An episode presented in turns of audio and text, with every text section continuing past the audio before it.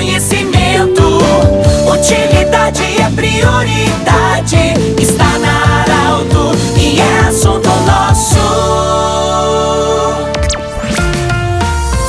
Iniciando mais um assunto nosso. Boa tarde para você, com muita alegria. Saudamos Unimed, Vale do Taquari, Vale do Rio Pardo, Cindy Lojas, Cindy Lojas Lembra, compre no comércio local, valorize a economia do seu município. Centro Regional de Otorrinolaringologia, seus profissionais, sua sede anexo Hospital de Monte Alverne e Agrofel, no centro de Rio Pardo. Saudação a Milena Miller, que sempre nos acompanha, editando os áudios, os vídeos, também os nossos programas. Um abraço, Milena Miller. Obrigado e um feliz 2023 para você. Obrigado à nossa produção. Obrigado também pela visita. Nós estamos acolhendo hoje a doutora Jaqueline Barbosa, ela que é dermatologista, para falar sobre a importância de termos esse cuidado especial. A gente precisa cuidar da nossa pele o ano todo, porque nós podemos ter danos durante em qualquer época do ano. Mesmo durante o inverno, o sol pode nos causar danos, mas no verão isso é muito mais intenso. Doutora Jaqueline, bem-vinda. Qual é o cuidado principal que nós devemos ter nesse período de verão? Porque mais gente vai para a praia, mais gente está exposta ao sol, balneários, enfim. Bem-vinda. Muito obrigada pelo convite, é um prazer estar aqui. Bom, esse momento é um momento muito importante do ano, primeiro porque as pessoas começam a entrar em férias e querem curtir a vida, ou seja, ir para o sol,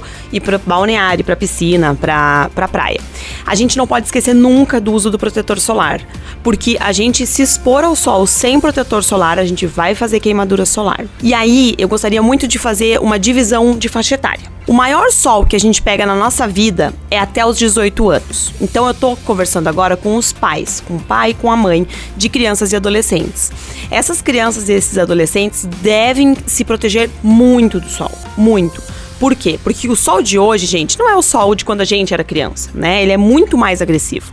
Então, quando a criança vai pra praia, pra piscina, tem que reaplicar protetor solar a cada hora.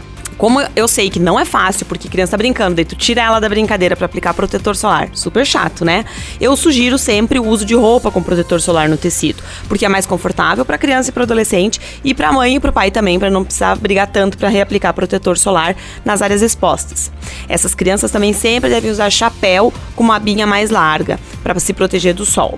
E o horário sempre das 8 da manhã às 10 da manhã ou após as quatro da tarde. Doutora, a, qual é a, a, tem pessoas que não podem usar protetor solar por alguma contraindicação e a, partir de que idade, por exemplo, os bebês recém-nascidos, que, que, como é que funciona nesse caso? Perfeita pergunta. Gente, assim, ó, as crianças até os seis meses de idade não podem usar protetor solar. Isso quer dizer que elas não devem ser expostas à luz solar direta. Ou seja, levar a criança pra praia e ficar lá curtindo com a criança. Ela não pode estar exposta porque ela não vai usar protetor solar e a criança tem uma pele muito sensível. Então, a gente não deve fazer esse grau de exposição solar em criança. Essa, o, o, o sol pela janela do dia a dia para os bebês já é o suficiente. A importância de nós sabermos uma, uma certa divisão, porque a, a pessoa que trabalha exposta ao sol é, e que não vai para dentro da água, porque a água acaba tirando o protetor. Então, qual, de quanto em quanto tempo nós temos que reaplicar o protetor durante o dia? Mesmo para aquela pessoa que trabalha, um pedreiro, um agricultor, a pessoa que um carteiro, pessoa que está no solo exposta durante o dia. Como é que funciona isso? Perfeito. Então, assim, quando a gente faz exposição solar intensa, como ir para praia, para piscina, enfim, se molhar,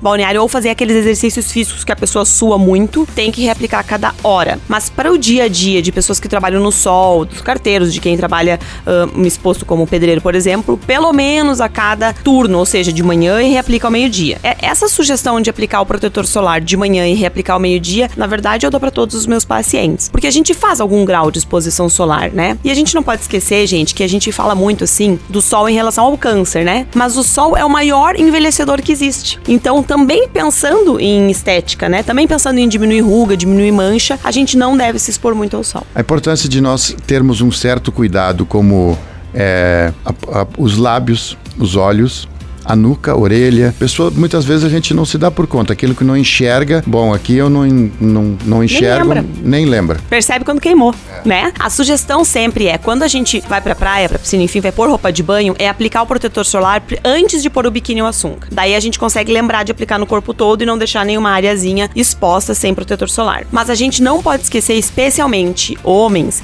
de, ou mulheres com cabelo muito curto, de aplicar na orelha e na nuca, porque as pessoas sempre esquecem. Gente, Aqueles homens que também têm uma área sem cabelo, né, uma careca ou já começando a ter rarefação no couro cabeludo, tem que aplicar protetor ali também para não ter queimadura. E nunca esquecer dos lábios. Certo. Conversamos com a doutora Jaqueline Barbosa, ela que é dermatologista. Obrigado pela sua visita. Nós queremos lembrar que esse programa vai estar em formato podcast em instantes na Arauto 957, também no Instagram da Arauto. Um ótimo final de 2022 e um excelente, extraordinário início de 2023. Um grande abraço, tudo de bom. Tchau, tchau. Até a próxima edição.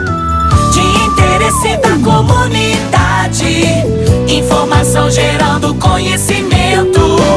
Utilidade é prioridade.